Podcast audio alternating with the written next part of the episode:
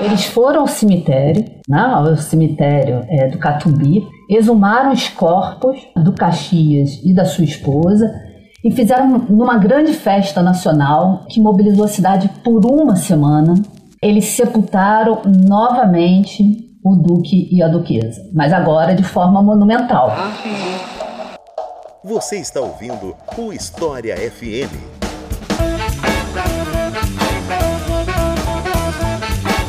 Salve ouvintes do História FM, bem-vindos a mais um episódio do podcast produzido pela Leitura Obriga História. Eu sou Iclis Rodrigues e hoje vamos falar sobre Duque de Caxias, uma das figuras mais conhecidas do período imperial do Brasil, um sujeito que dá nome a cidades, dá nome a locais e que também é alvo de algumas controvérsias e polêmicas nos debates públicos a respeito da sua trajetória como militar. E é para falar sobre esse assunto que eu convidei a professora Adriana Barreto, a quem eu passo a palavra para se apresentar para vocês. Então, Adriana, seja bem-vinda e fique à vontade. Oi, Iclis, boa tarde. Boa tarde a todas e a todos que nos ouvem. É um grande prazer estar aqui hoje com vocês no História FM. Eu falava aqui antes com o Iclis, esse trabalho que, que é feito é super importante, o trabalho de divulgação científica, né, criação de canais de comunicação entre especialistas e do grande público, e eu fico muito contente de estar aqui hoje participando dele. Meu nome é Adriana Barreto, eu sou professora da Universidade Federal Rural do Rio de Janeiro, professora do Departamento de História. Então é isso, vamos conversar um pouco mais sobre o Duque de Caxias depois dos comerciais.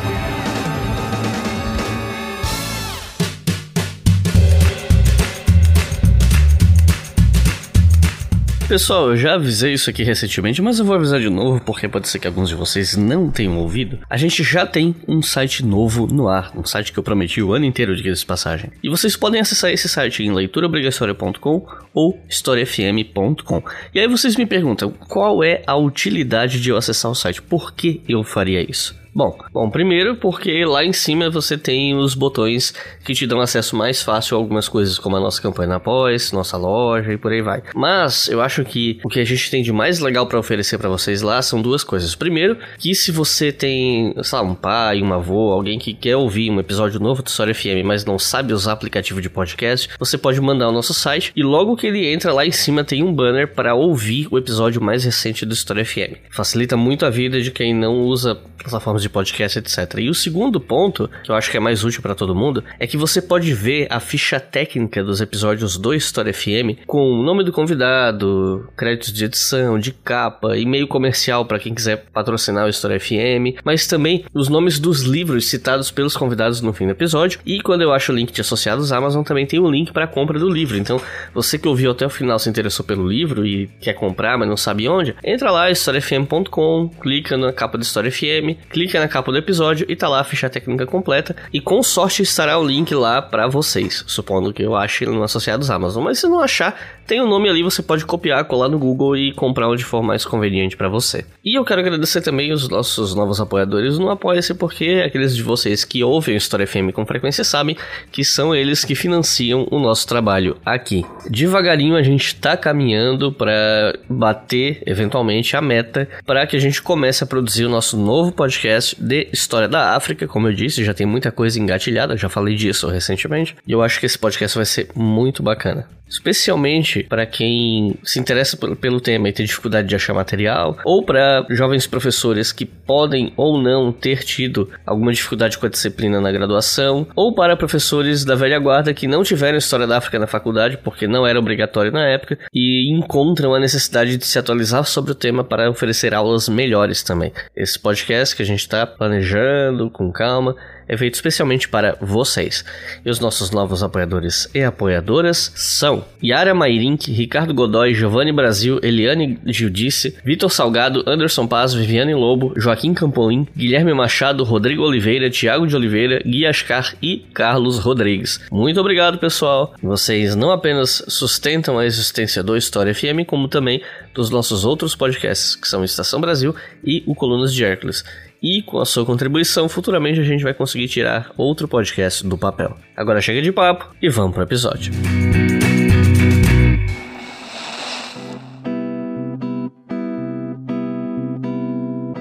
Eu queria começar essa nossa conversa te perguntando sobre o nascimento e a infância desse personagem que hoje a gente chama de Duque de Caxias, mas cujo nome era Luiz Alves de Lima e Silva. Eu queria falar sobre isso para a gente entender o contexto histórico onde ele nasceu e cresceu e também para entender de que família ele vinha, porque tudo isso ajuda a entender a trajetória do Luiz Alves depois, né? Então eu acho que especialmente a atuação do pai, que chegou aos círculos da nobreza portuguesa tanto por conta de casamento quanto por conta de atuação como militar nas campanhas campanhas do Dom João, né, que ele empreendia. Enfim, o que, que a gente pode falar sobre a relação do Luiz Alves na infância com a família, influência da família, trajetória dele ali no começo de vida? O que, que a gente pode falar a respeito disso? Pois é, essa eu acho que é uma pergunta chave, né? Assim, o Duque de Caxias, tal como a gente conhece hoje, inclusive é um personagem que voltou a ser muito evocado por autoridades militares e até mesmo civis, né, na atualidade a gente conhece ele como um oficial extremamente disciplinado, rigoroso e avesso à política. Mas essa é uma construção simbólica feita pelo século XX. E como todas as construções simbólicas, ela foi resultado da ação de um grupo de pessoas, né? No caso de homens e não só militares, políticos, intelectuais, no iníciozinho do século XX, é que interessados em construir uma identidade para o exército como instituição, foram lá mexer na história militar do Brasil. Só para quem está nos ouvindo ter uma ideia da força dessa história, né, da construção dessa imagem do Duque de Caxias, basta dizer que assim, ele teve dois sepultamentos, né? Em vida, o Caxias ele abdicou de todas as honras funerárias a que ele tinha direito como duque, o único, diga-se passagem, né, do Império do Brasil, e marechal do Exército. Ele foi sepultado em 1880 no cemitério do Catumbi, aqui no Rio de Janeiro, ao lado da sua esposa, com absoluta simplicidade. Esse foi um desejo dele expresso em testamento.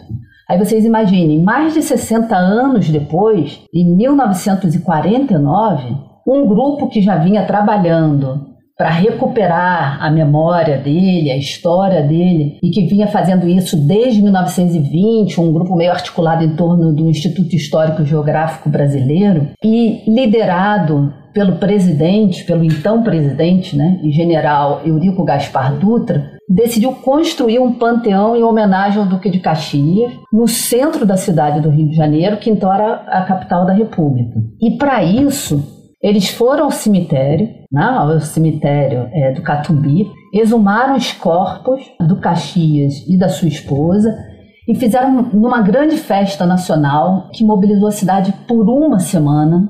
Eles sepultaram novamente o duque e a duquesa, mas agora de forma monumental. Quem conhece aqui o centro do Rio de Janeiro sabe disso. É um panteão que fica em frente ao palácio que também leva o nome dele, que é o Palácio Duque de Caxias, que era o antigo Ministério da Guerra. Então, assim, ali ele é construído como um monumento. A partir dessa história, a gente poderia, vamos dizer assim, nesse podcast, nessa nossa conversa, a gente poderia tomar duas direções. Uma seria entender melhor os interesses desses homens do século XX pela figura do Duque de Caxias mas não é o que eu, eu pretendo fazer aqui agora.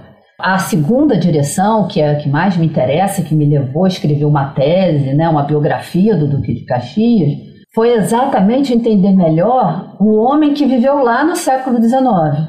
Então, assim, se o Caxias que eu conhecia como é, cidadã brasileira tinha sido construído pelo século XX, quem foi o oficial, quem foi o militar que viveu no século XIX? Para isso, eu escrevi a minha tese, né, que tem o título de Duque de Caxias, e exatamente o subtítulo faz parte dessa reflexão, que foi O Homem por Trás do Monumento. Desse monumento, que é o monumento que eu e todos os brasileiros acabamos conhecendo. Então, meu interesse aqui é mergulhar nessa história do Brasil do século XIX. Por isso também, quando você me pergunta assim, sobre a infância e a vida da família, desse homem que a gente aprendeu a conhecer como Duque de Caxias, eu digo que essa pergunta é chave. Minha ideia é, nessa nossa conversa não é desacreditar a imagem do Caxias, que é uma imagem que por muito tempo ficou aí no centro de disputas políticas, mas é tão somente, vamos dizer assim, devolvê-lo para o século XIX.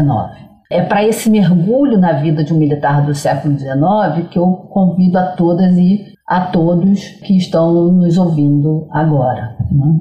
Então, assim, um ponto de partida interessante nesse exercício, como você bem lembrou, é lembrar o próprio nome do Caxias. Né? Caxias é um título que ele recebeu do imperador. O nome dele é Luiz Alves de Lima e Silva. O título que ele recebeu só em 1841, quando ele já tinha 38 anos de idade. Ah, eu vou voltar a essa história depois. Por hora, assim, para falar da sua infância e juventude, eu queria apenas usar o nome que era o nome usado por ele próprio e pela família, Luiz Alves de Lima. O Silva, por exemplo, não era o nome usado por eles. Então, o Luiz Alves de Lima ele nasceu em Omerim, que é atual Magé, aqui no Rio de Janeiro, no fundo da, da Baía de Guanabara. No dia 25 de agosto de 1803, daí a comemoração do Dia do Soldado, é uma homenagem a ele, na fazenda do avô materno dele. O nome dele, Luiz Alves, era uma homenagem ao seu avô, que se chamava Luiz Alves de Freitas Belo, um coronel da Guarda Nacional.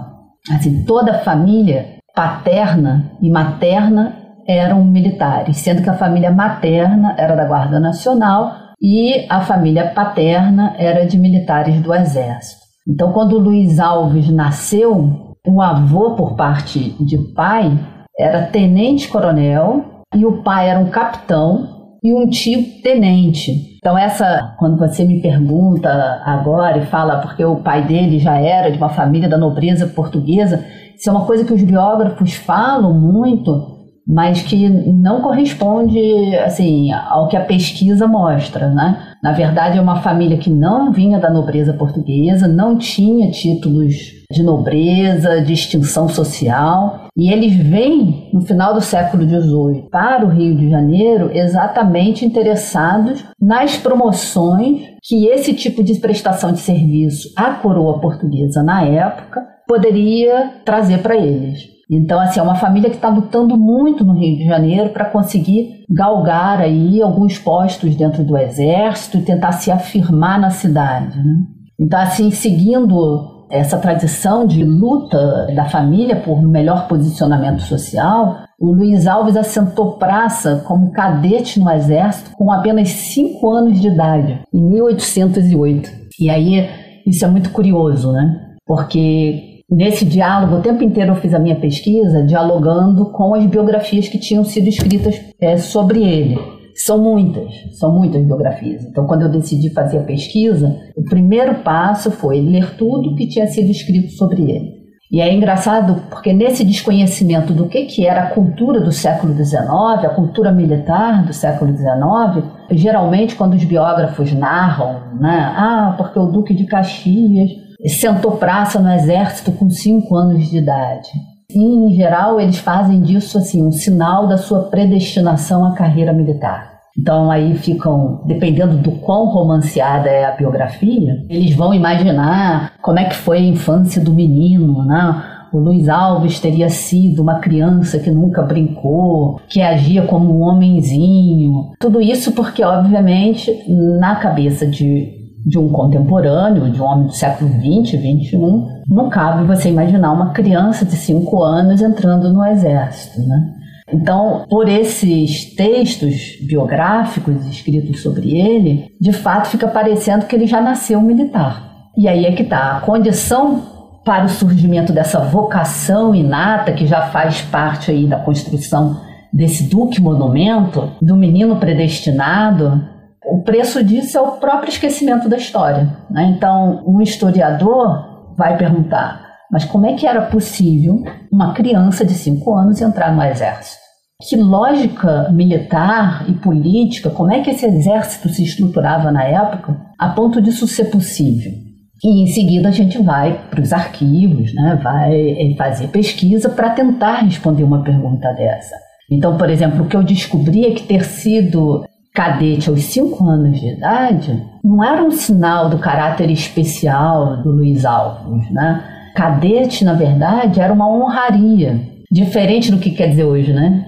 Agora eu pensando aqui, cadete hoje, se eu falo cadete, se eu tenho, por exemplo, alguém que tem algum tipo de inserção na vida militar, vai imaginar que eu estou falando dos alunos da AMAN, que são os cadetes. Mas cadete no século XIX, no início do século XIX, era uma honraria a que tinham direito por lei os filhos de nobres ou de militares. A única exigência para os filhos de militar é que o pai tivesse no mínimo a patente de major. Então, de major para cima, todos os militares que tivessem filhos poderiam fazer o filho ingressar na carreira militar com a patente de cadete. Quer dizer, com a distinção de cadete, não era uma patente, né?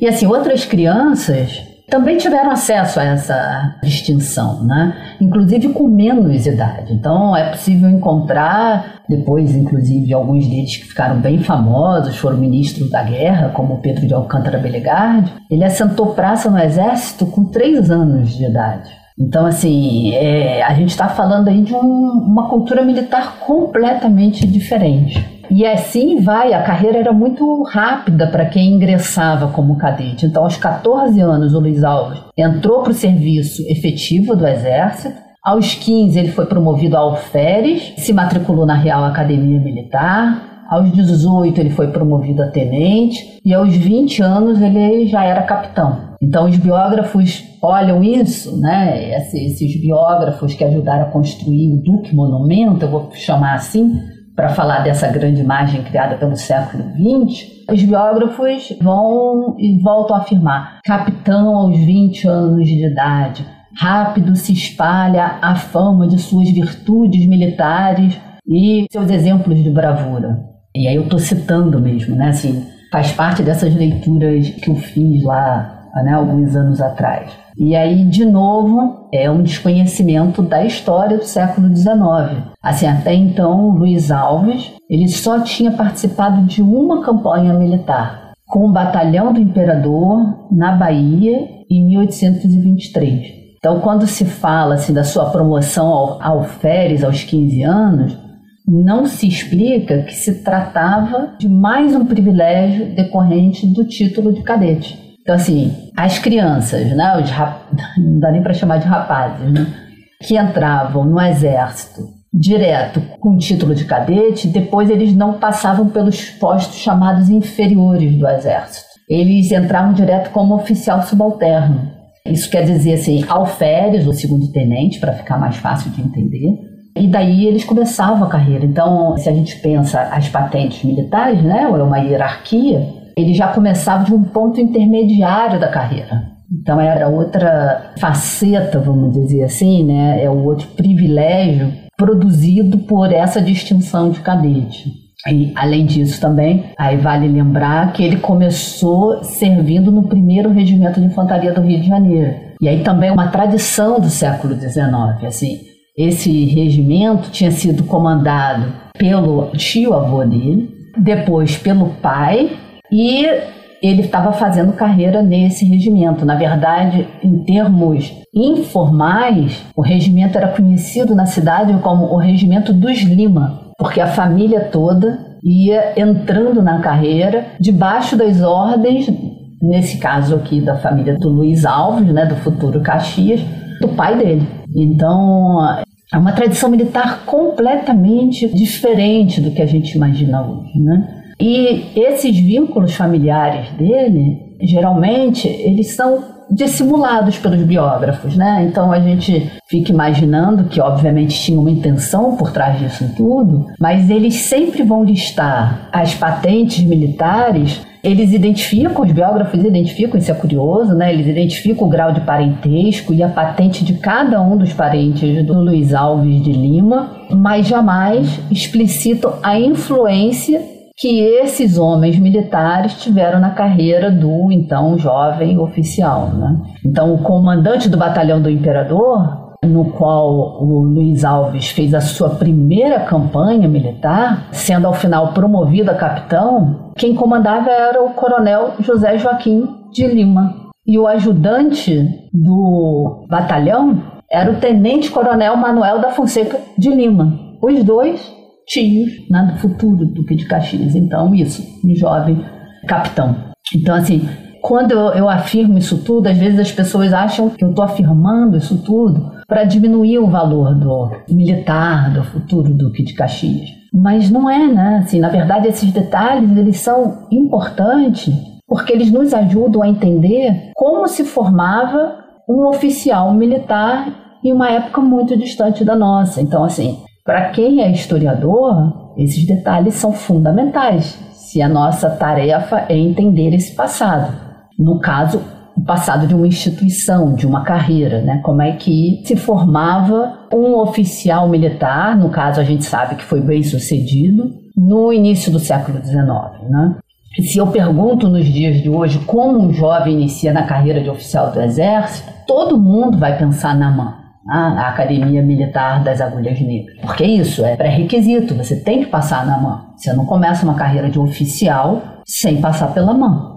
Mas não era assim no século XIX. Já até existia uma academia militar na época do Caxias, né, chamada Real Academia Militar, que foi criada em 1808. Só entrou em funcionamento em 1811, mas foi criada com a vinda da família real, um dos projetos de D. João quando ele chega no Rio de Janeiro. Mas ela era uma instituição totalmente desmilitarizada. Para vocês terem uma ideia, assim, né? O regime era de externato, não havia uniformes, vocês imaginem, né? Uma academia militar que não tem uniforme. Não havia regras disciplinares específicas. As regras eram as mesmas que a gente via em outros estabelecimentos de ensino da época. Não havia formaturas e o mais surpreendente, né? Não era pré-requisito para ascensão na carreira. Ou seja, fazer a Real Academia Militar e não fazer era uma opção. Então a gente tem hoje, né, na história militar do Brasil do século XIX, oficiais militares que foram muito bem sucedidos, que passaram pela Real Academia Militar, como Caxias, e a gente tem aqueles que não estudaram, que não fizeram a Real Academia Militar, como, por exemplo, o General Osório, para ficar entre pegar aí dois grandes ícones que eu acho que todo mundo tem referência, alguma referência sobre eles. O Luiz Alves foi um desses poucos oficiais que decidiu fazer a Real Academia Militar. Ele concluiu o curso de infantaria em 1821. Na verdade, ele ingressou no curso em 1818 e ele para em 1821. Ele encerra. Na verdade, a intenção dele era continuar estudando, porque o estudo na época era é, escalonado. Então, infantes, para arma de infantaria e cavalaria se estudava menos, hoje em dia também é assim, né? Para artilharia você estudava mais, até chegar em engenharia, que era o curso que mais se estudava, né? Dentro da academia militar. Mais anos se estudava, eram cinco anos de formação. Enquanto para infante eram só três anos. E aí ele suspende, ele para, ele decide concluir o curso por causa da independência porque ele avaliou que era muito mais interessante para ele, ele certamente a família, né? Era muito mais interessante para ele largar a academia e ir para os campos de batalha e participar das lutas pela independência do que permanecer nos bancos escolares. E essa academia que ele estudou também é um outro mito que se criou, assim, porque se você pega o estatuto da Real Academia Militar, ele é um estatuto que impressiona muito, né? Assim, quem trabalha com história intelectual ali, da virada do século XVIII para o XIX, fica muito bem impressionado com o que esses jovens estudavam, com os livros que eram adotados.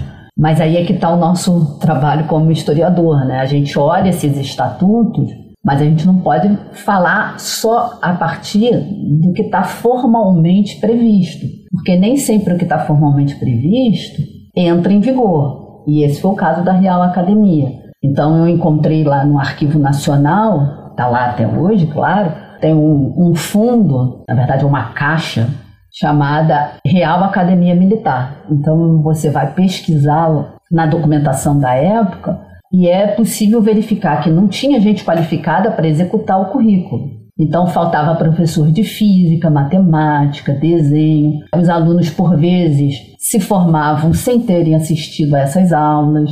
No caso de desenho, por exemplo, é uma coisa que me impressionou muito quando comecei a ler documentação. Por falta de professor, só tinha um professor para a academia inteira. Ele dava aula ao mesmo tempo para todas as séries, então ele tinha 98 alunos em sala. Bem, resultado, obviamente, não tinha espaço para todos esses alunos e os alunos faltavam.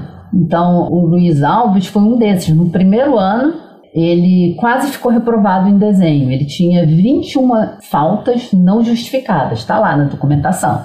E aí, preocupado com isso, quando ele se deu conta das 21 faltas não justificadas e que por isso podia gerar uma reprovação, ele fez uma petição. Essa petição está lá no arquivo à direção da escola, dizendo que tinha sido dispensado pelo professor porque não havia lugar para todos os alunos na sala. E aí, para evitar problemas, ele ainda providenciou um atestado médico. Né? Então, a direção teve que sustentar a reprovação. Mas esse é um detalhe, por exemplo, de como não dá para colar o Duque de Caxias com essa imagem que a gente tem hoje de um oficial excessivamente disciplinado e rigoroso, cumpridor da lei, né, cegamente cumpridor da lei.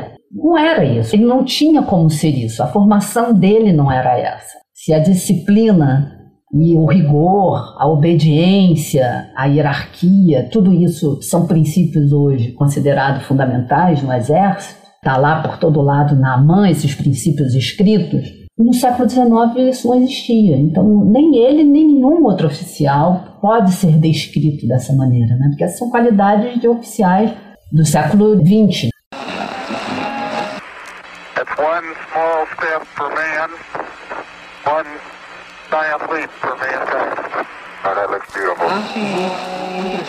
Você chegou a mencionar isso na resposta da primeira pergunta, mas eu queria saber um pouco mais sobre como foi a atuação do Luiz Alves durante os conflitos em torno da independência do Brasil. Como é que foi a participação dele nessa campanha militar, enfim. Isso foi uma questão para mim super importante, porque a minha grande pergunta da pesquisa era como então o Caxias aprendeu a ser um militar. E eu tinha logo reparado nessa questão de que ele abandona a academia, interessado exatamente em participar das lutas pela independência, mas aí a gente, como historiador, acaba esbarrando em alguns problemas, né? Como ele não era, ele era ainda um, um jovem capitão, ele vai num batalhão, por exemplo, ele vai num batalhão do imperador, que era comandado pelo tio, lutar na Bahia, e é difícil achá-lo no meio da documentação. Né? Depois que ele se torna já um general e é uma figura conhecida e está ele na posição de comando, é fácil seguir né, e responder essa pergunta: como foi a atuação dele? Né? Seguir os passos dele, vamos dizer assim, nos arquivos. Mas quando ele ainda era muito jovem, esse exercício do historiador ele esbarra sempre nas condições dos arquivos, no que a gente encontra de documentação para poder contar as nossas histórias. Né? O que eu posso dizer é que dentro dessa lógica assim, do século XIX, dessa formação de um militar do século XIX, o papel da família é fundamental. Então, isso que era meio dissimulado pelos biógrafos fica muito claro quando a gente parte para a documentação e busca a trajetória do Duque de Caxias. Nesse universo em que ele foi educado, né, ele foi com o tio, foi com o pai e os tios que ele aprendeu a ser militar. Então, assim, em 1823 ele foi para Bahia, ele teve sua primeira experiência em campanha militar, foi só então, ele estava já, portanto, com, com 20 anos, sob as ordens dos tios paternos, então José Joaquim de Lima e o Manuel da Fonseca de Lima, e dois anos depois ele seguiu com o mesmo batalhão para o imperador. O mesmo batalhão do imperador era o nome de um batalhão, agora sob apenas o comando de um tio, que era o Manuel da Fonseca, Manuel da Fonseca de Lima. E aí ele foi para o sul para lutar na Cisplatina. Então, assim, ele tem essas duas grandes experiências que não tem muito como a gente rastrear. Na Bahia, a questão ela é interna, isso é um ponto muito importante, né, que eu vou frisar ao longo da, de toda a minha fala. A formação do militar, né, desse jovem Luiz Alves, se dá muito mais em campanhas internas do que em campanhas externas. Então, em 1823, a Bahia está dividida, quer dizer, na verdade, a faixa litorânea da Bahia. A gente está falando das guerras de independência. A Bahia tem uma faixa do litoral da Bahia que acompanha Lisboa, ou seja, que nas lutas pela independência do Brasil está do lado de Lisboa. e tem a região aí da Zona da Mata e do Recôncavo, que fica ao lado do Rio de Janeiro. Então você tem, na verdade, uma disputa. Isso é uma coisa que o, o Evaldo Cabral né, insiste, explica bem, para a gente ver essas disputas políticas, que você tem, na verdade, uma disputa entre Lisboa e Rio de Janeiro, é isso que ele vai falar, ele é especialista em Pernambuco, né? mas ele insiste, em termos de luta pela independência, que a gente entenda que existe uma luta entre Rio de Janeiro e Lisboa pelas províncias que compunham aquilo que a gente vai chamar de Brasil. Então, a Bahia fica dividida. É para participar dessa luta que o Caxias vai com o batalhão do Imperador, que era comandado então pelo seu tio para a Bahia. O que a gente sabe é que é uma luta armada, não uma campanha militar propriamente dita,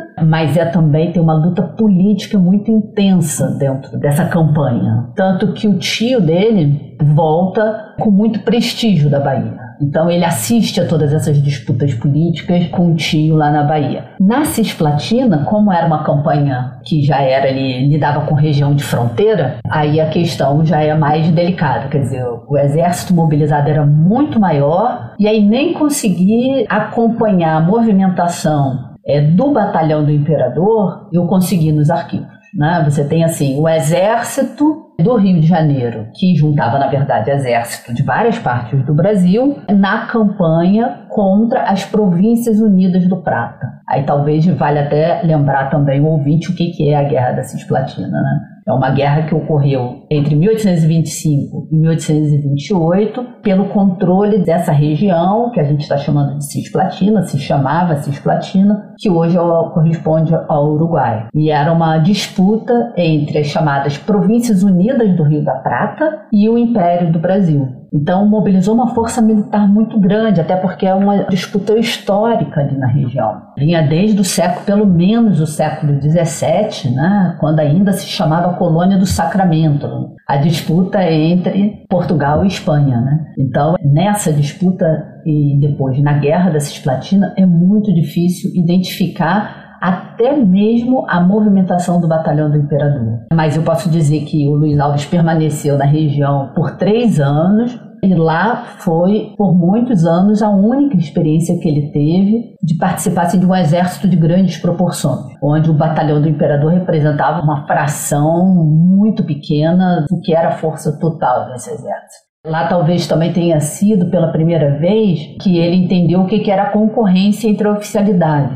Nenhum oficial era nomeado para os postos do comando só pelo mérito. A distribuição dos cargos e patentes no exército do século XIX era monopólio da coroa. E para obter essas patentes, para obter uma promoção, era preciso fazer muita política, uma política de corte. O Luiz Alves, nesse sentido, eu posso dizer até que ele contou com a sorte também, sem querer desmerecer, mais uma vez, a dedicação né, e os méritos militares dele. Mas por que, que eu estou dizendo que ele contou com a sorte? Por conta de uma posição que foi geracional. Então, como eu dizia antes, né, a família dele é uma família que vinha no final do século XVIII tentando, vamos dizer assim, se colocar, se posicionar militarmente e politicamente na cidade. E era uma luta mesmo. O avô dele chegou a pensar em desistir da carreira militar no final do século XVIII, porque ele não conseguia nenhuma promoção, porque nada acontecia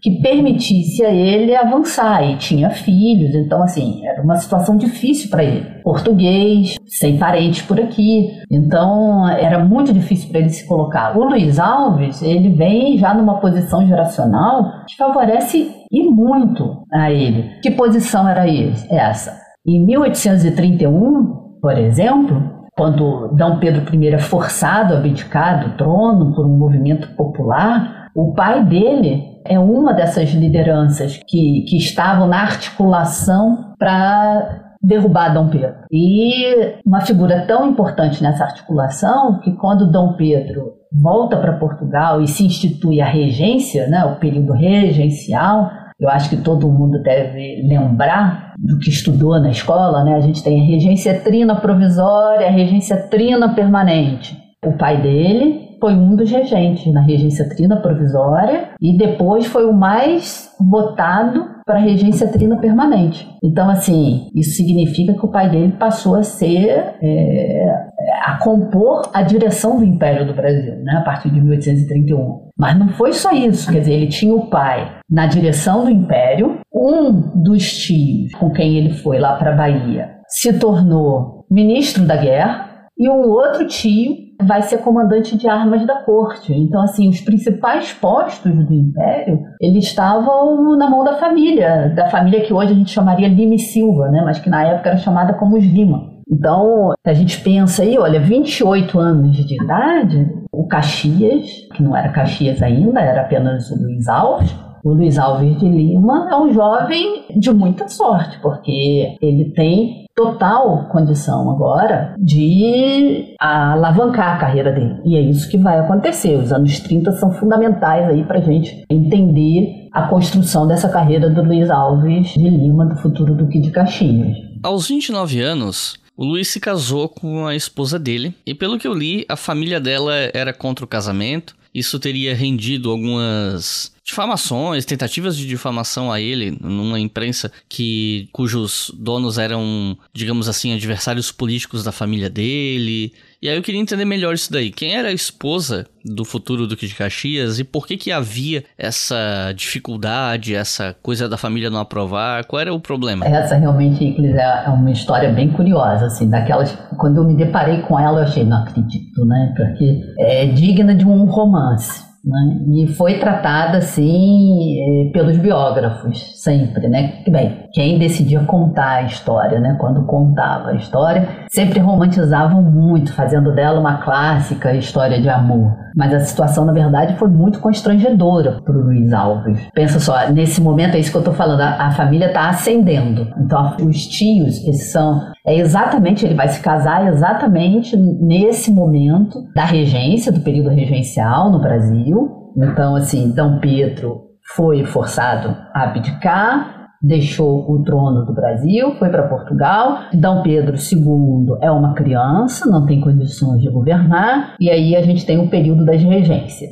Regência trina provisória, regência trina permanente, depois a regência una, até 1840. Então, de 1831 a 1840 é o período das regências, e a família se posiciona muito bem, é um momento chave para a família de Silva. Bem, nesse momento o Luiz Alves se casa primogênito do regente do império. Mas ele se casou às escondidas, sem o consentimento da mãe da noiva. E o motivo é que é constrangedor. Simplesmente a mãe considerava que ele não estava à altura da filha dela, que era Ana Luísa Carneiro Viana, uma moça de 16 anos, que era filha do falecido desembargador Paulo Fernandes Viana. É um nome para nós historiadores super conhecido. Era uma figura de muito prestígio na corte de Dom João. Ele foi é, intendente de polícia que era um cargo na época que misturava um pouco do que hoje seria as funções de prefeito e meio secretário de segurança pública, sabe? Era, um intendente de polícia, era mais do que, não era um comandante da polícia, era uma figura com muito mais poder na cidade. E para piorar, ela estava prometida desde pequena para um primo, cujo pai também era um dos grandes da cidade. Então, era marechal do exército, ele sim era fidalgo, cavaleiro da casa real, dignatário da ordem do cruzeiro, era o marquês de Baía e Pendi e dono de grandes propriedades de terra. Então, assim, a mãe é, da Ana Luísa não tinha o menor interesse que ela casasse, abrisse mão de um casamento desse dentro da própria família e com um herdeiro muito bem posicionado para casar com um jovem cuja família estava ascendendo agora aos primeiros postos do império, mas que não tinha enraizamento, vamos dizer assim, social e político. Então, a mãe da Ana Luísa se opôs terminantemente ao casamento e até o último momento ela não sabia de nada. Ela preparou o oratório da família no dia 6 de janeiro como ela sempre fazia, porque era um hábito das famílias tradicionais, né, as famílias abastadas do Rio de Janeiro, na época, para comemorar o Dia de Reis. Então ela tinha uma capela na casa dela e aí encomendou a missa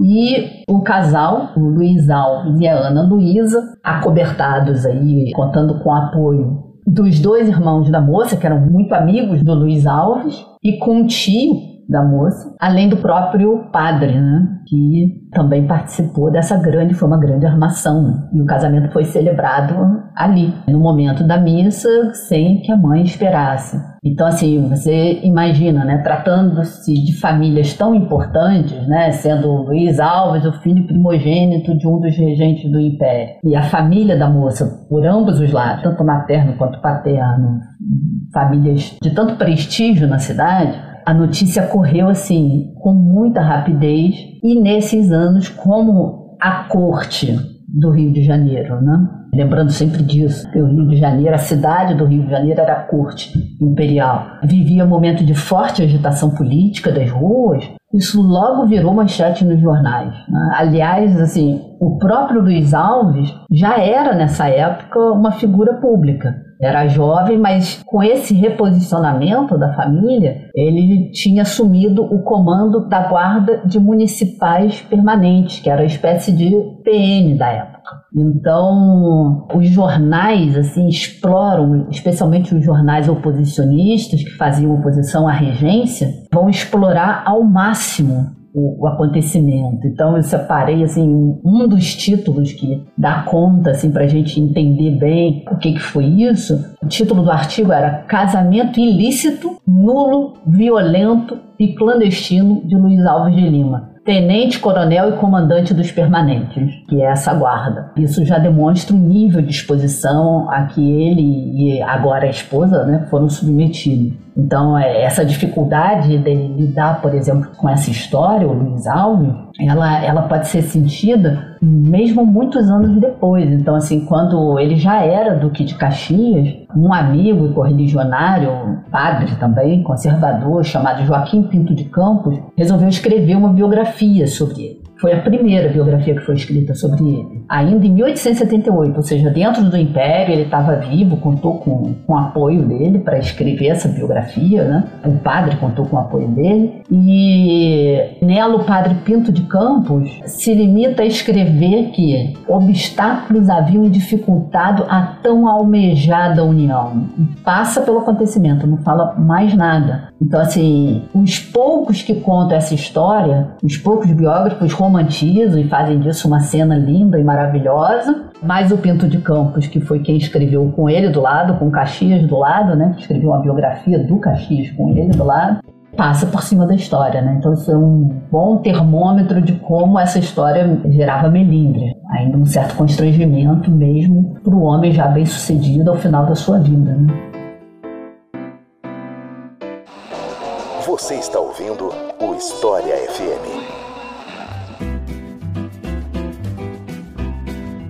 Alguns anos depois, Dom Pedro I abdicou do trono para voltar a Portugal, você até comentou sobre isso no bloco anterior. E aí a gente entra num período que ficou conhecido como período regencial, onde o Pedro II seria o imperador, mas por ele ser muito novo para governar, foi necessário um arranjo político ali para gerenciar o país, até que fosse declarada a maioridade do futuro imperador. Né? E eu tinha lido, quando eu tava lendo para fazer esse episódio, que nessa época o futuro Duque de Caxias, né, Luiz, se aproxima do Pedro Pedro II, mas quando a gente conversou antes dessa gravação, você comentou comigo que essa informação não procede, que eles não eram nem próximos. E aí eu queria pedir para você comentar qual foi a relação entre Luiz Alves e o Pedro II na infância do Pedro II, se é que essa relação existia. Quando Pedro II era um menino, era um jovem, o Luiz Alves não era um menino, já era um homem, mas era muito jovem, não tinha nenhum acesso direto ao imperador. A família realmente ela começa a se tornar mais influente nos negócios do império,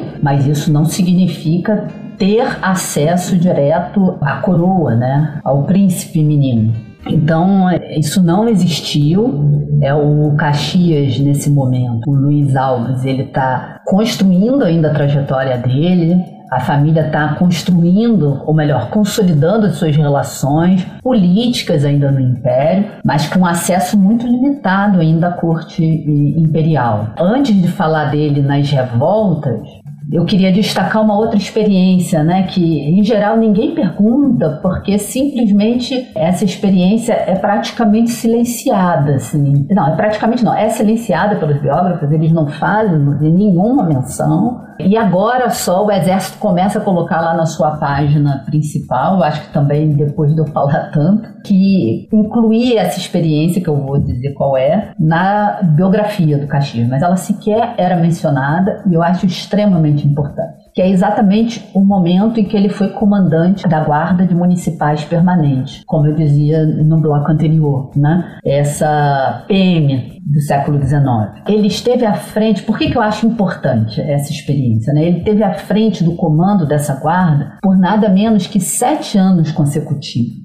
e no momento que a cidade pegava fogo, e pegava fogo literalmente. É um outro ponto que eu sempre insisto isso muito em sala de aula, quando estou com os meus alunos. Entrou o título que a gente dá a, ao que aconteceu em 1831 é a abdicação do imperador. Mas eu sempre costumo falar a abdicação forçada do imperador. Ou seja, Dom Pedro ele não abdicou o trono de livre e espontânea vontade, porque ele avaliou que era importante voltar para Portugal naquele momento. Né? Ele foi forçado a abdicar ao trono por um movimento popular que mobilizou. A gente tem dificuldade em precisar ainda de forma mais apurada quem foram esses atores políticos, mas eles aparecem sempre exatamente por conta da censura e da repressão como povo e tropa. Mas esse povo e tropa, a gente tem ali misturado vários segmentos dessa sociedade que frequentavam as ruas ali em torno do que hoje é o Campo de Santana, né, no, no, centro do Rio de Janeiro. Imagina-se, né, a estimativa feita pelos contemporâneos, é, nos relatos contemporâneos, é de cerca de 4 a 5 mil pessoas é, armadas em praça pública. E de fato ele foi obrigado. Por que, que eu estou insistindo nisso agora? Porque depois que Dom Pedro vai embora, a cidade continua vivendo muitos conflitos, porque aí você tem uma disputa pelo poder político, uma disputa pela própria regência. Então, essa mobilização de povo e tropa, ela foi muito forte e praticamente incendiou as ruas da cidade por dois anos, de 1831 a 1833. A cidade vivia, vamos dizer assim, assaltada por sublevações que aterrorizavam, vamos dizer, entre muitas aspas, a boa sociedade. Então, durante esse tempo, Luiz Alves era o comandante da guarda de municipais permanentes, ou seja, era responsável por manter essa cidade em ordem. E aí eu tenho até uma grande dívida, porque quem chamou minha atenção para isso é para como essa longa experiência dele não entrava nas biografias do Caxias, foi um coronel da PNM, professor da Academia de Polícia, uma pessoa muito simpática e generosa, chamada Coronel Vidal da Silveira Barros, numa conversa informal. Né? E, inclusive, eu devo a ele a entrada rápida assim, no arquivo da PM para poder contar a história que eu posso contar hoje. Então, nos anos 1830, com as ruas assim tomadas quase diariamente por esses levantes de povo e tropa, Luiz, ao Luiz Alves cabia manter a ordem dessa sociedade. E pior, ele estava comandando homens que se sentiam mais identificados com os rebeldes do que com a elite. Então a guarda estava subordinada ao Ministério da Justiça e a influência do padre Feijó foi muito grande sobre o Luiz Alves de Lima. Temendo assim uma completa subversão da ordem social, o Feijó instruía o tenente-coronel Lima, que era o Luiz Alves, né, o futuro Caxias, a agir com moderação, a respeitar a lei e proibia que ele usasse o açoite no castigo aos seus subordinados. E aí, por que todo esse cuidado? Porque a grande preocupação aí do Feijó era manter o sistema de hierarquias sociais, herdado dos tempos coloniais, que é um sistema baseado, obviamente, na escravidão. A gente não pode esquecer que a gente está falando de uma sociedade escravocrata. E para isso, a elite precisava saber reprimir, porém sem excessos. Obviamente que a própria definição aí de excesso ela varia historicamente, né? Numa sociedade escravista, essas margens, vamos dizer assim, elas são muito mais alargadas. Então, por isso, a questão da proibição do açoite, porque aí o açoite tinha que ser, é o castigo corporal que tinha que ser destinado aos escravos. Então, para evitar revoltas dos soldados, no caso aí da guarda municipal permanente, ele indicava para o jovem Luiz Alves, olha, não usa o açoite. Então é desse tipo de moderação que eu estou me referindo. Então, nos serviços cotidianos, essa não era uma tarefa fácil. Esses vários mundos, vamos dizer assim, eles se misturavam na Rua da Corte. O Luiz Alves ele, ele aprendeu nesses anos a ficar atento às leis, mas ele aprendeu sobretudo a nunca cumpri-las cegamente. Porque assim, a lei ela devia ser sempre reconsiderada, dependendo de quem estava diante da guarda. Quando um filho, família, que era uma expressão da época para falar, obviamente, dos jovens de famílias importantes, cometia um deslize, também um termo usado só para esses jovens, né? era preciso ser mais compreensivo. Para outros era crime. Mas quem decidia isso era o guarda na frente do jovem. Então, o Tenente Coronel Lima, ele devia se aprender a olhar hierarquicamente para essa sociedade e agir respeitando essas hierarquias. Essa regra, ela valia para o tratamento aos seus subordinados. Então, teria sempre o cuidado de não empregar os guardas em tarefas consideradas tarefas servis. Essas seriam próprias dos escravos. Então, esse aprendizado ele vai ser é, muito valioso, por exemplo, no Maranhão. Maranhão e Piauí. Né? A gente normalmente fala da balaiada como uma coisa que só aconteceu no Maranhão, mas isso aconteceu no Maranhão e no Piauí, que é o primeiro comando de forças de repressão que o Luiz Alves assumiu, a repressão aos balaios. Então, assim, ele vai para o Maranhão e a balaiada, assim, é um movimento que ele é típico, talvez seja o mais exemplar, em que mostre bem, vamos dizer assim, como que lutas que tiveram início na elite podiam extravasar para as camadas populares e, em meio a isso, ganhar novos significados. Então, organizados em bandos armados, assim, sob comando de várias lideranças, caboclas, na sua maioria vaqueiros, a revolta contou ainda com a adesão de quilombolas, chefiados pelo negro Cosme Bento das Chagas, personagem também muito importante nesse período. E na fase inicial, a balaiada é muito surpreendente, assim, porque ela é possível, a gente vê na documentação proprietários que lutaram lado a lado com caboclos e homens pardos, livres e libertos. Então, assim, para desbaratar esse movimento, com os rebeldes embrenhando-se nas matas, né, eles, era essa a ação deles normalmente, eles atacavam uma determinada região e quando chegavam as forças de repressão eles se embrenhavam na mata e, em geral, conheciam essas matas como ninguém. Para poder desbaratar isso, Luiz Alves ele usou a repressão armada, não estou dizendo que ele não usava o poder das armas, mas ele lançou mão de muitas outras estratégias. Né? Tem três que acompanhariam ele sempre, inclusive acompanhou ele na farroupilha, que era o uso de espiões, que eles chamavam na época dos espias, o suborno, então, buscar fazer acordos e promover, como eles diziam na época, gratificações pecuniárias para algumas lideranças e, com isso, cultivar a intriga entre os revoltosos. Né? Então, essa foi fundamental, essas estratégias foram fundamentais para o Luiz Alves de Lima conseguir reprimir a balaiada. Só com a força das armas ele não estava conseguindo. E aí, essa é uma questão que é importante, porque se a gente compara, por exemplo, né, esse tipo de ação dele com a do general Francisco Soares de Andréia, com a ação que o general Andréia empreendeu no Pará, poucos anos antes, contra os cabanos, a gente pode até mesmo dizer que o Luiz Alves era um general moderado na repressão que ele empreendia. E aí, é muito curioso, né, porque às vezes as pessoas confundem. Afirmar que ele era moderado na repressão não é o mesmo que dizer que o Luiz Alves era dotado de um espírito humanitário ou de uma forma mais simplista, que ele fosse bonzinho e tivesse algum tipo de sensibilidade especial para as demandas da população, vamos dizer assim, para as camadas populares. É, nessa guerra civil, tem muitos interesses em jogo, assim como em todas as guerras. E eu tenho cada vez mais, inclusive, usado esse termo, em vez de chamar de revoltas, rebeliões regenciais, que é o termo pelo qual esses movimentos ficaram conhecidos, mas é chamar de guerra civil, né? porque foi guerra civil que a gente teve.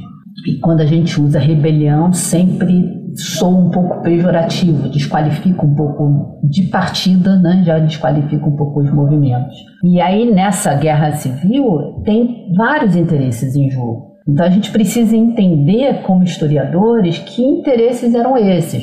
Os biógrafos eles costumavam definir o Luiz Alves de Lima como estrategista. E nisso eu concordo com eles. Assim, talvez seja um dos poucos pontos que eu concordo com as biografias tradicionais do Caxias que, que movia Luiz Alves, depois Caxias, ao comando da força de repressão, quando ele assumiu o comando de uma força de repressão. Primeiro, tinha sua própria carreira, óbvio. Ele ainda era um coronel quando ele vai para o Maranhão. A família não tinha títulos de nobreza, né? Aquilo que eu tinha falado, acho que foi no primeiro bloco.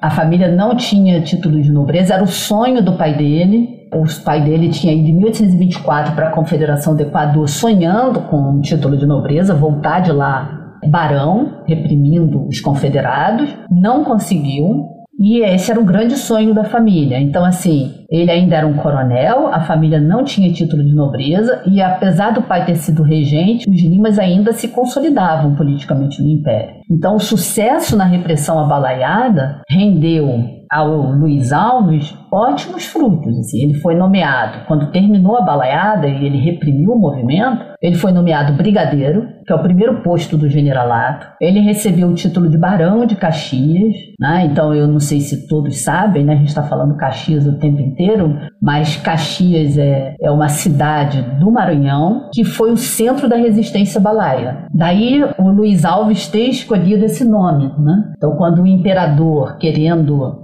retribuir os serviços prestados por ele no Maranhão, pergunta a ele qual o título que ele quer cortar a partir de então, ele vai dizer: Eu quero o baronato de Caxias, para carregar comigo a lembrança desse meu primeiro grande feito. Então, ele foi barão, depois ele vai ser conde, marquês, até chegar a duque. Por isso que eu estou insistindo tanto aqui chamando ele o tempo inteiro, né, até esse momento da nossa conversa aqui, de Luiz Alves e Luiz Alves. Ele não foi Caxias todo o tempo. Então, ele se torna Caxias a partir da repressão a um movimento de base popular que contou no início com a participação intensa das elites. Mas também foi nesse momento que ele recebeu pela primeira vez o título de pacificador do Brasil. Então, assim, é, também é interessante para a gente entender como funcionava a construção dessas carreiras no século XIX, né? O título de informal, obviamente, né? Não foi um título formal como de Barão de Caxias, mas o, o título de pacificador do Brasil foi um presente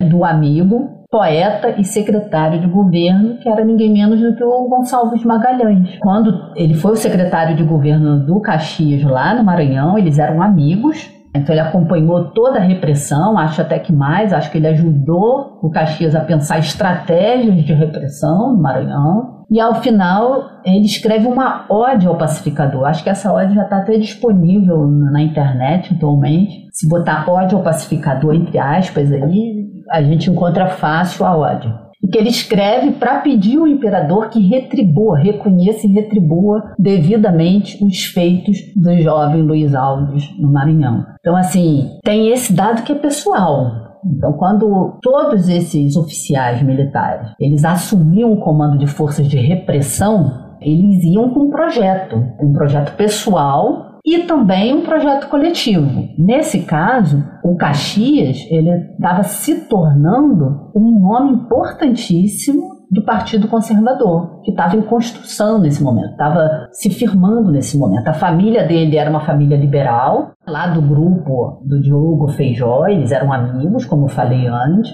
E o Caxias, no Maranhão, ele é nomeado por um gabinete que é conservador, ele vai se aproximando do Partido Conservador. Então, tinha um projeto coletivo, né? um projeto de Brasil se construindo aí. E que projeto é esse? Tratava-se de uma colonização interna. Aquilo que o professor Ilmar Matos, né? que é um, uma grande referência é, para quem estuda Brasil e Império, é, acabou consagrando com o termo expansão para dentro. A ação militar do Caxias, ao evitar massacres e empregar formas diversas de violência, ela garantia a incorporação de caboclos, pretos, pardos e também indígenas como uma população rural empobrecida que estaria disponível para os fazendeiros, que estaria disponível para a exploração dos proprietários da época. Então a pacificação era né, uma política que previa essa incorporação, uma demanda que é, na época era ainda mais urgente porque o tráfico de africanos para o Brasil estava ameaçado desde 1831. Então, assim, a questão da mão de obra, ela era uma questão premente para essa elite. Então, quando a gente diz assim que o Caxias não massacrava populações, eu acho que a gente tem que pensar também nisso. Né? Ele está representando um projeto político, um projeto político que está tentando construir pela primeira vez aí um Estado brasileiro, e que está é, preocupado em garantir essas hierarquias sociais herdadas do período colonial e, usando termos da época, domar esses homens que vinham o Rio de Janeiro e o próprio Caxias vinha com e todos os generais que saíam em repressão assumiam esse discurso, eram homens ferozes, eram vadios, eram selvagens. E todo esse discurso que encarnava assim uma retórica civilizatória, né? Nós vamos lá, portanto, para civilizar esses homens, tinha por trás uma série de interesses econômicos, né? Então acho que a gente precisa ter claro isso. Não é uma questão de ser bonzinho, malzinho. É uma questão de um projeto que está sendo implementado aí no Brasil.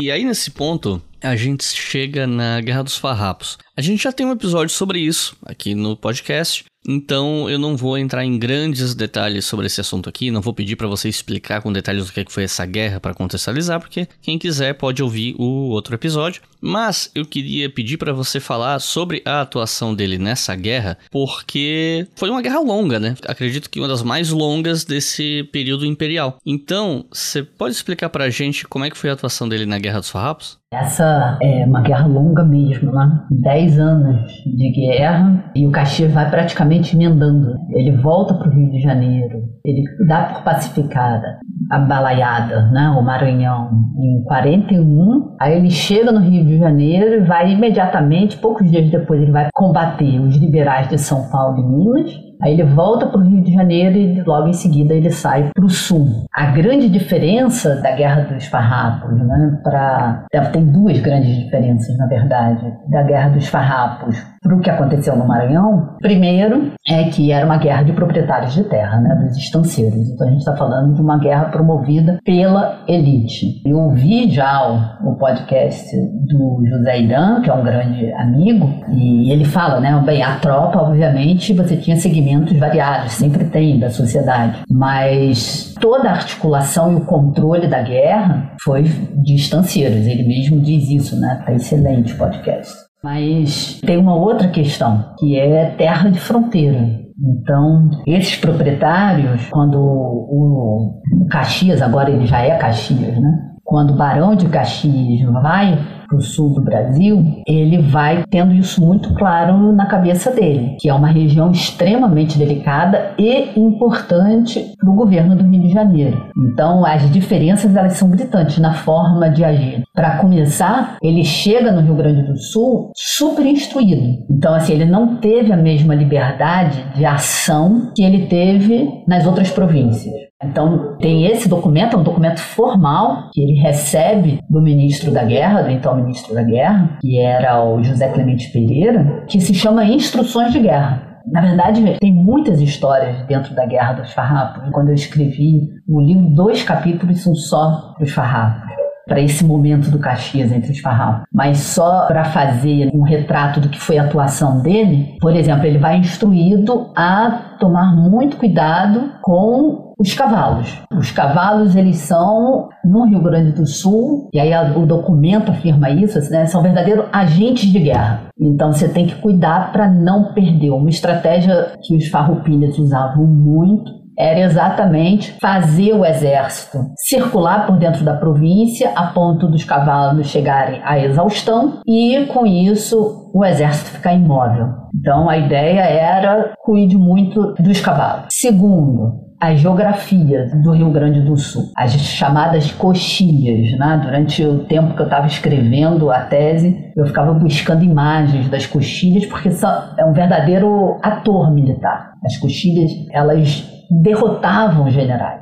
Então, era o grande trunfo dos rebeldes, porque são terras, é um planalto, né, um, que você não tem muita referência de como para andar nessas coxilhas. Então, são territórios extensos, planos altos e que não tem. Quem não é de lá não consegue se movimentar. A chance de se perder é enorme. Então, era o outro cuidado, né? O Caxias, ele não entra, ele não vai para o interior do Rio Grande do Sul, ele fica no litoral. São ordens expressas da coroa.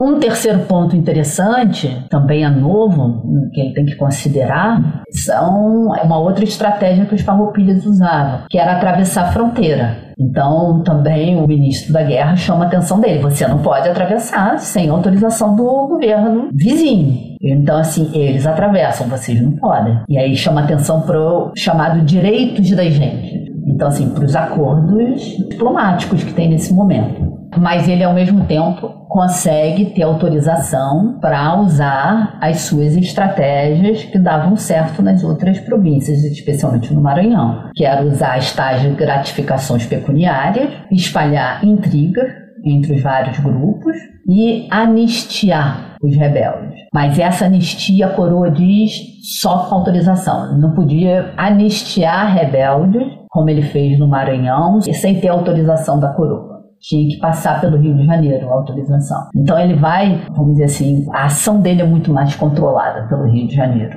E aí tem umas histórias que são geniais, assim. Primeiro, a proibição dele entrar direto, pessoalmente, com as suas tropas no Rio Grande do Sul. O receio de acontecer o que tinha acontecido com outro general, que agora me fale o nome, talvez, acho que é Santos Barreto, o nome dele, mas o nome integral eu vou ficar devendo.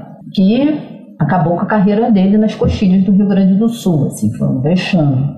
Então, é um problema, assim. Então, o que, que ele vai fazer? Ele vai recuperar uma figura que lhe causava arrepios no governo do Rio de Janeiro, que era a figura do Bento Manuel, um general que tinha sido comandante das tropas, comandante de armas da província do Rio Grande do Sul, antes da eclosão do movimento, o movimento Farroupilha, quando eclode o movimento, ele continua fiel ao Rio de Janeiro, mas ele fica insatisfeito com a nomeação do novo presidente de província. Insatisfeito com a nomeação do presidente de província, que era o general Antero de Brito, ele preparou uma verdadeira emboscada para o presidente e prendeu o presidente. Não só preparou uma emboscada, prendeu o presidente, mas ele aderiu às forças farroupilhas, levando toda a sua tropa com ele. Então, assim, quando esse episódio, a notícia desse episódio chegou no Rio de Janeiro, o governo ficou desesperado, né? Então, depois ele se desentendeu também, o Bento Manuel se desentendeu também com os farrapos. Em 1839 ele já estava afastado da guerra, resolveu se dedicar aos seus negócios pessoais. Mas o Caxias, aí eu acho que é uma coisa bem pragmática, ele nesse momento pode ser uma aliança importante, porque ele sabe andar nessas coxinhas, né? Eu preciso de alguém que saiba fazer isso. Aqui do litoral eu não consigo avançar na repressão. Então ele começa negociações com Bento Manuel e aí a história é realmente cheia de detalhes, assim, né? Das cartas, ele se sente enganado pelo Bento Manuel, que realmente, a princípio, não respeita a autoridade dele, tenta enrolar o Caxias, e ele padece muito até ele conseguir trazer o Bento Manuel para o lado dele. Ah, mas ele consegue. Vai ser uma figura importante na repressão aos farrapos. Outro traço importante aí da atuação dele foram as negociações que ele começou a fazer com os próprios rebeldes. Fica muito claro o que é esse olhar hierarquizado para a sociedade Quando ele começa, ele tenta a primeira negociação que o Caxias tenta com liderança farrapa é com Bento Gonçalves. E fica muito claro que a forma de tratar, apesar de ser um rebelde também, é completamente diferente. A coroa autoriza as negociações, mas elas não dão certo com Bento Gonçalves. Aí ele se aproxima de uma outra liderança farroupilha, que é o Davi Canabarro. E aí também as histórias são impressionantes, né? Porque como ele estava muito dependente da autorização do Rio de Janeiro, ele envia um emissário para o Rio de Janeiro, ele Caxias, para contar o que estava se passando e conseguir autorizações e negociações com o governo do Rio de Janeiro, né, de políticas que ele poderia implantar, política militar, obviamente, que ele poderia implantar na repressão no Rio Grande do Sul. E os farroupilhas vão exigir também mandar um emissário para conversar diretamente com o governo do Rio de Janeiro. E o Caxias aceita isso. Aceita e prepara a vinda de um nome escolhido pelos farroupilhas para negociar no Rio de Janeiro. E aí é formidável, porque esse nome escolhido pelas lideranças farroupilha foi o Antônio Vicente Fontoura. E ele escreveu um diário sobre a viagem dele até o Rio de Janeiro. Ele era do interior do Rio Grande do Sul, ele nunca tinha ido sequer ao litoral. Então tem uma coisa assim dele deslumbrado com a viagem, deslumbrado com o Rio de Janeiro. E aí tem vários detalhes deliciosos, assim, mas como, por exemplo, para fazer ele se curvar diante do rei, o gabinete do Rio de Janeiro promove uma cerimônia de beijamão. E aí ele se recusa a beijar a mão, porque ele diz: Eu não sou súdito do império, eu não sou súdito do rei, eu sou cidadão de uma república. E aí isso cria um grande mal-estar. E aí, assim, eu tentei ao máximo, na época, entender essas negociações, como elas avançariam, né, avançaram, mas é também são negociações cercadas de mistérios, né? Só para quem está ouvindo ter uma ideia, quando o Caxias manda, por exemplo, esse emissário dele para o Rio de Janeiro, ele diz para falar de viva voz. E aí, obviamente, o que é de viva voz, você não tem registro, né? Então a gente não sabe o que foi negociado. Ele também usou isso, eu não tinha visto antes, documentos cifrados. Eu tentei na época entender, tentar decodificar essas cifras, não consegui. E tudo isso torna torna a pesquisa difícil, né? E limita um pouco a nossa compreensão, mas o acordo final, as exigências, documentos com as exigências dos farroupilhas para fechar a pacificação, a gente tem pelo menos três versões diferentes desse documento. E aí, qual delas é que estava em vigor? Eu acredito que tinha uma que circulava no Rio Grande do Sul e uma outra que circulava no Rio de Janeiro, por exemplo, para poder, e aí fazendo uso, obviamente, de como isso poderia favorecer a falta de comunicação entre as regiões, essas negociações no meio de uma guerra. Mas é, é isso, sobre os farroupilhas, eu acho que é mais ou menos isso.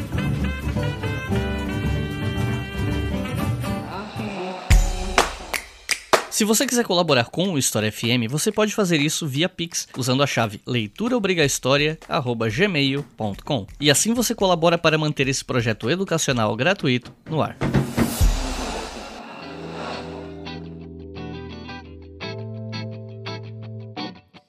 Em 1845, Caxias foi eleito senador, né? Não sei se a data está correta, mas. E nesse momento, a, a, questão política, né? O Caxias político acaba virando uma coisa muito central na vida dele, talvez mais do que a atuação militar, não sei. E aí eu queria te perguntar como é que foi ele politicamente, qual era o partido que ele fazia parte, o que, que se pode atribuir a Caxias como senador, como político? Pois é, assim, outra imagem muito forte legada pela memória do Duque de Caxias, por essa memória construída no século XX, é de que ele detestava política.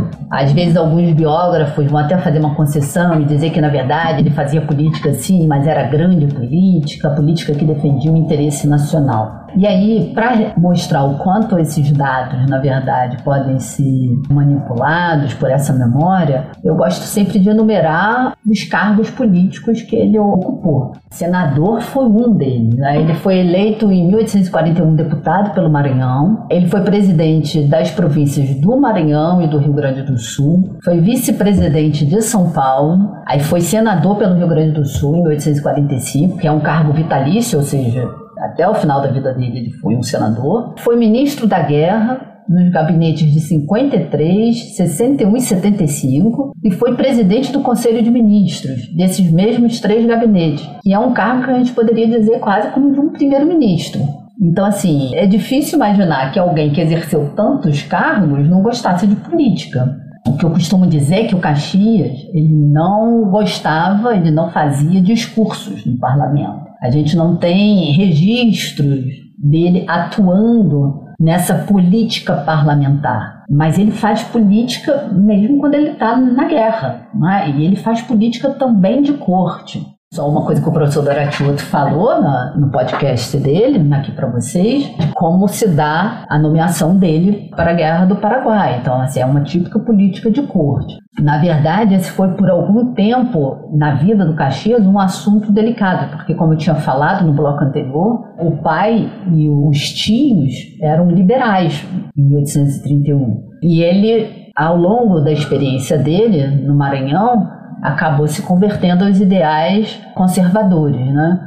Então, no momento político bastante tenso, ele acompanhando entre guerras e momentos ali de articulação política, ele foi aderindo e até a gente não diz se filiou, porque não existia essa instituição se filiar a um partido, mas ele se tornou um grande líder militar do Partido Conservador. E isso foi até o final da vida dele. E mais uma vez, eu vou ter que te fazer uma pergunta sobre atuação na guerra. Para os ouvintes, isso pode estar meio repetitivo, mas é porque o Caxias participou de tantas guerras e elas vão transpassando a história dele que eu acho que eu tenho que acabar voltando nisso, né? E aí dessa vez eu queria te perguntar sobre a atuação dele na guerra no Paraguai. Como você mesmo comentou, né? Eu entrevistei o professor Francisco Doratiotto aqui no episódio 28 sobre a guerra do Paraguai, então a gente não vai explicar o que foi essa guerra e tal. Quem quiser tem o um episódio lá. Mas tem alguns pontos daquela conversa que eu tive com o Francisco que eu gostaria de retomar contigo. E aí, eu queria te perguntar sobre a atuação do Caxias na Guerra do Paraguai e os impactos, as consequências que essa guerra teve, inclusive na saúde dele, né? Na, levando em consideração que ele volta para o Rio de Janeiro argumentando que ele estava com problemas de saúde, etc. Então, o que a gente pode falar do Caxias na Guerra do Paraguai? Eu não tenho uma pesquisa específica sobre ele na Guerra do Paraguai, mas eu acho que tem alguns pontos que vale a pena, assim, só destacar, né? Primeiro isso que foi a forma como eu abri assim a nossa conversa aqui no dia de hoje. Né? Tem sempre muita disputa política em torno da história e da imagem do Caxias. Então, por isso, eu acho que a gente tem que ter alguns cuidados. O fato dele ter sido transformado pelos conservadores do século XX em patrono do exército brasileiro e de um exército que ao longo do século XX se tornou um exército intervencionista e que depois de 1964 sustentou uma ditadura militar, muitas vezes atacar a figura do Caxias é sinônimo de atacar o próprio exército como instituição. Então, por exemplo, a história de jogar corpos coléricos nos rios do Paraguai para dizimar a população, eu não encontrei nenhuma documentação a respeito disso. Eu acho, sinceramente, muito pouco provável. Assim. Combina mais com ele a história posterior, de desistir de perseguir o Solano Lopes por considerar que não valia a pena, que a guerra estava acabada, o que teve um custo alto para ele, um certo isolamento político apesar dele ter sido agraciado, é nesse momento que ele vai se ganhar o título de duque, né? É a forma como Dom Pedro II remunera o Caxias, mas ele já estava aí com 69 anos, por exemplo, quando um amigo muito querido dele, o Rodrigues Torres, um nome importante da política conservadora, morreu no Rio de Janeiro. E ele vai dizer, assim, ele volta da guerra completamente desencantado, assim, desencantado. Ele já não acredita mais no império, no futuro desse império. E ele vai se referir, inclusive, assim, a essa geração. E aí ele está falando de ele mesmo cita os nomes, né? Além do Rodrigues Torres, que era né, o amigo que tinha falecido, ele vai falar do Honório Hermito Carneiro Leão, vai falar do Manuel Felizardo, um outro oficial do Exército, né, que se tornou general também, Eusébio de Queiroz, e ele vai dizer essa geração que sustentou essa igrejinha quase desmoronada em 1831. E ele diz: e agora eu não tenho mais muita esperança, né? Eu acho que ele volta realmente muito desgastado, desgastado fisicamente, né? Mas desgastado também politicamente, né? Ao momento que esse projeto conservador que levantou o Estado Imperial em 1850 está sofrendo muitas críticas E, obviamente, junto com o projeto, todos esses homens que o ergueram, né? ou melhor, que o implantaram, que implantaram esse projeto. Temos ódio à ditadura, ódio e nojo.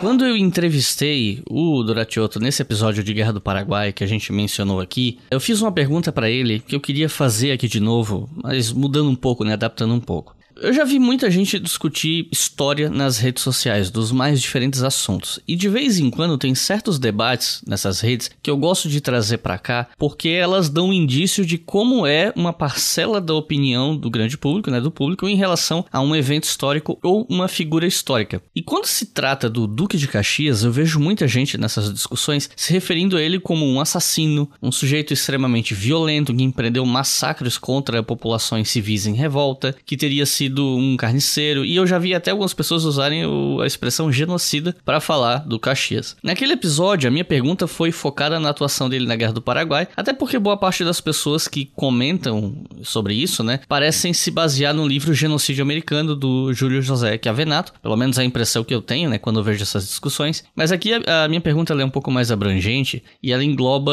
a trajetória militar dele como um todo, né, toda a trajetória militar dele em relação a essa, essas acusações que as pessoas fazem. E levando em conta que ele recebeu o apelido de pacificador, essa imagem do Caxias sanguinário, ela é paradoxal com relação ao próprio apelido que ele recebe, né? E a gente sabe que figuras históricas elas podem tanto ser romantizadas e exaltadas, como elas podem ser demonizadas por conta de algum tipo de antagonismo político, ideológico, religioso, filosófico, o que quer que seja. E seres humanos são mais complexos do que isso. Então, eu queria te perguntar sobre o que que você pensa dessa leitura do Duque de Caxias como um cara sanguinário, um cara assassino, um cara que teria sido responsável por uma repressão violenta e a morte de milhares de pessoas. Enfim, o que que você pensa disso e em relação ao que você estudou, pesquisou, levando em consideração que você pesquisa a monumentalização da figura do Duque de Caxias, né? Então tem esse oposto, a demonização também, né? O que que você pensa em relação a isso à luz do que você pesquisou? Eu acho assim que a gente tem que evitar as idealizações que fundamentam esse Caxias monumento e também as demonizações, como você falou. Devolver, quando eu digo devolver ele para o século XIX, é olhá-lo como um ser humano. É, o Caxias nem foi um menino predestinado para a vida militar, um oficial extremamente disciplinado e rigoroso no cumprimento das leis, mas ele nem foi um sanguinário. A sua atuação era condizente, só não diria assim com a mentalidade da época, mas com um tipo de mentalidade da época a mentalidade do Partido Conservador. Acho que isso é importante dizer, né? Existiam vários projetos políticos em disputa no século XIX. Um deles era o projeto conservador, que tinha uma forma própria de pensar o Brasil e o futuro do Brasil. E nesse sentido tinha uma mentalidade própria. O que, que isso significa? É que o, o Caxias ele empenhou a vida dele na defesa de um Brasil fundado na grande propriedade de terra e na escravidão. Pacificar, nesse sentido, né, quando você fala que é contraditório, é verdade, contraditório, mas pacificar para ele era, acho que talvez ainda seja nos dias de hoje, preservar uma política colonizadora, que não reconhecia os direitos dos cidadãos instituídos. Assim, é importante frisar pela Constituição de 1824. Então, aqui eu não estou cometendo nenhum anacronismo de falar de cidadão no século XIX. A Constituição de 1824 define assim, que todos os homens livres são cidadãos, têm direitos civis e direitos políticos. A gente pode até discutir as formas de cidadania, as restrições nessa cidadania, mas são cidadãos. Direitos civis todos têm, os direitos políticos é que dependem lá de questões censitárias, né? Mas isso é o que está em questão, assim, quando eu destaco que ele possui uma visão altamente hierarquizada da sociedade. Então, se para ele a liberdade, como para qualquer conservador, isso sim, qualquer homem do Partido Conservador, a liberdade devia estar subordinada à ordem, a ideia de igualdade ela sequer existia para esses homens. Eles não admitiam discutir a ideia de igualdade. A pacificação era, como venho procurando mostrar, é uma forma de incorporar caboclos, pretos, pardos e indígenas como uma população empobrecida para a exploração privada. Isso, uma demanda que se tornou muito urgente diante da proibição do tráfico negreiro. Então, assim, esse foi o projeto de Brasil defendido pelo Duque de Caxias, que saiu vitorioso em meados do século XIX e ergueu o Estado brasileiro, ergueu as instituições do Brasil. Por isso, eu também acho sintomático que hoje generais em posições de comando e mesmo parte da elite política fique evocando como exemplar o exército de Caxias. É, não porque tenha sido sanguinário, mas porque tem um projeto político por trás desse exército de Caxias. E a gente precisa, acho que urgentemente discutir o que, que isso significa. Assim como precisamos nos perguntar, por exemplo, por que, que ainda hoje a gente acredita na pacificação como solução para o país. Que Brasil é esse que nós herdamos e estamos ainda querendo manter. Eu acho que essas são questões importantes, né? A gente pode sair dessa dicotomia aí sanguinário ou o pacificador. Foi pacificador, mas se perguntar o que, que significa ser pacificador, o que, que significou ser pacificador nesse momento. E, bom, Caxias morreu em 1880, né? Ele já tinha uma saúde debilitada há um tempo. Desde 1876 já tinha gente pedindo para ele renunciar posto senador. E era um cara da velha guarda, conservador, que via a monarquia como fundamental para manter a nação unida, já se sentia um pouco alienado em relação a outros políticos da época que já não viam as coisas tão desse jeito, né? Inclusive, a gente tem aí um episódio sobre proclamação da República com o professor Rodrigo Goiana, onde ele fala sobre esse rumo da Guerra do Paraguai até a proclamação da República, né? Fica aqui a sugestão para quem não ouviu. Mas enfim, ele faleceu em 1880, como você falou lá no começo do programa, ele pediu um enterro aí sem muita pompa, tal, mas com o passar do tempo, ele vai sendo monumentalizado, né? E aí, o ponto que eu queria trazer como última pergunta é uma questão que, assim, há uma parcela da historiografia brasileira que fala sobre como durante anos o general Osório, que também era conhecido como Marquês de Herval, teria sido a grande figura de inspiração do exército brasileiro, o grande nome a ser lembrado, mas no século XX esse culto, essa monumentalização migrou para a figura do Caxias, e aí você mencionou, né, sobre como exumaram ele, aquela coisa toda, e ele acabou virando o patrono do exército brasileiro, enfim, e aí surgem até expressões como ah, exército de Caxias, para se referir a uma parcela do exército e tal, enfim, até vou voltar nesse assunto em um episódio no futuro com outro professor, né, né? Quem tá ouvindo aqui, futuramente essa, essa conversa vai voltar aqui, né? Mas enfim, eu queria pedir para você explicar pro pessoal por que, que essa mudança aconteceu, como é que se construiu essa monumentalização do Caxias, quando e por que que ela acontece, por que que a figura de Osório vai sendo deixada em segundo plano em relação a ele, enfim, como é que Caxias vira o monumento? Eu acho que, se eu posso dar uma sugestão, acho que isso pode ser um episódio, assim, se interessar, porque tem muita história para contar por aí. Quem primeiro fez esse investimento e fez, publicou até um livro sobre o tema foi o Celso Castro com o livro A Invenção do Exército Brasileiro. E ele vai contar de forma detalhada como essa figura vai sendo construída. O que eu posso dizer aqui é que essa substituição do general Osório pelo Duque de Caxias, ela vai se dar aí nos anos 20, ela começa, o movimento começa, porque a figura do Osório era uma figura muito importante para as tropas, né? era uma liderança efetiva um exemplo de militar para oficiais e para tropa do exército da época, para tirá-lo desse lugar e substituí-lo pelo Caxias, teve um movimento muito forte que está muito atrelado às questões políticas da época. Então, assim, os anos 1920, por um lado, são os anos em que a gente tem as revoltas tenentistas, né? Então, assim, uma sequência de movimentos de envolvimento dos militares na política nacional. E, por outro lado, a gente tem o avanço do pensamento conservador. Olavo Bilac, Oliveira Viana. Então, assim, a gente tem esses dois movimentos. Então, para conter o próprio movimento dentro do exército, o movimento político dentro do exército, a figura do Caxias parecia mais interessante interessante do que a do Osório. Porque a do Osório era sempre uma figura mais popular, que parecia isso, do, do militar que não obedece tanto, muito próximo das tropas, que não obedece tanto a regras. Mas, obviamente, isso vai ser parte de uma construção política, né? E o Caxias vai ser esse monumento estrategista, aquele que é apolítico, aquele que se mantém né, fora dos domínios da política. Então, eu acho que faz parte um pouco desse contexto aí. Mas eu acho que é isso, merece uma conversa extra esse tema.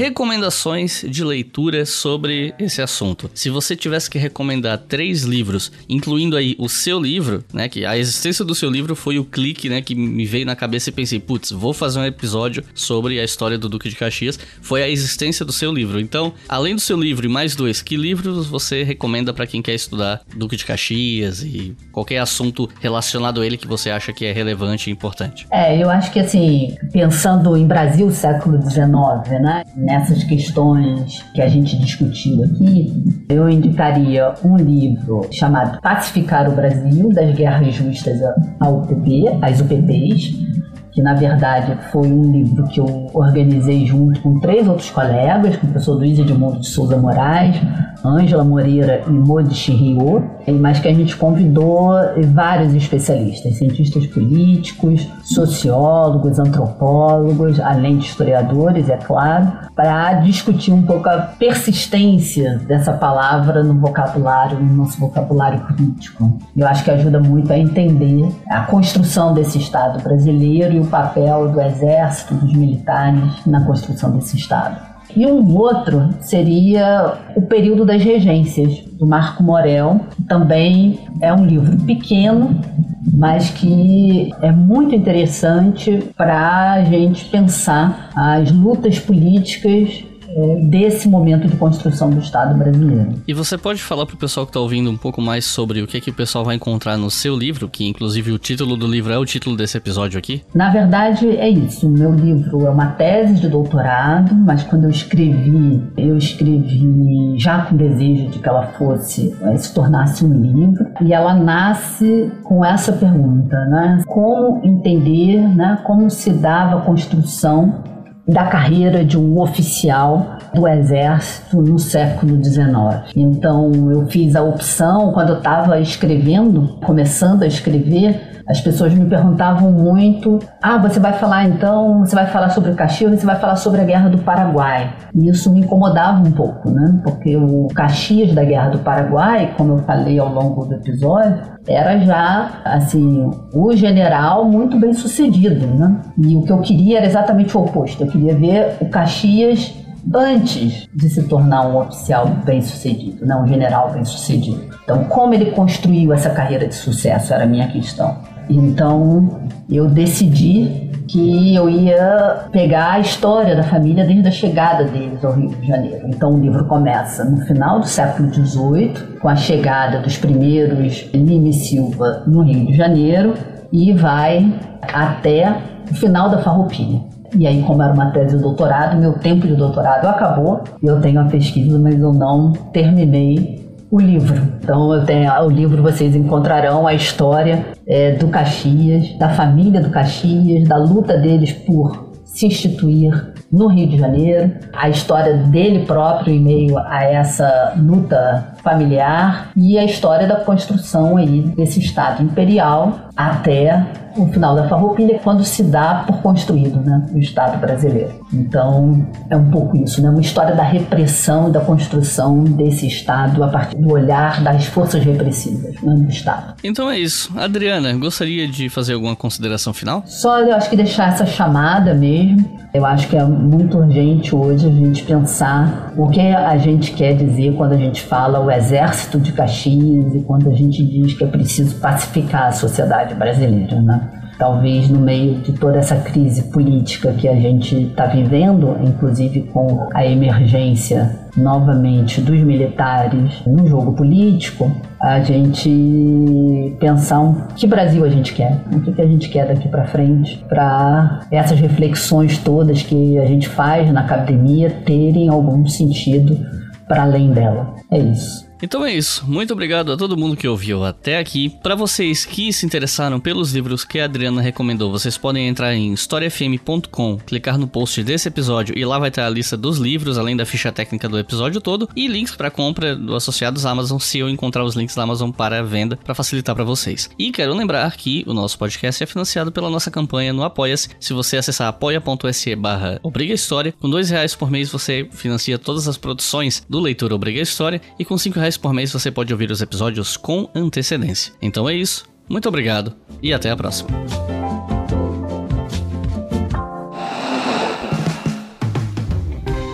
Este podcast foi financiado por nossos colaboradores no Apoia-se. Acesse apoia.se barra e contribua para manter este projeto educacional gratuito no ar.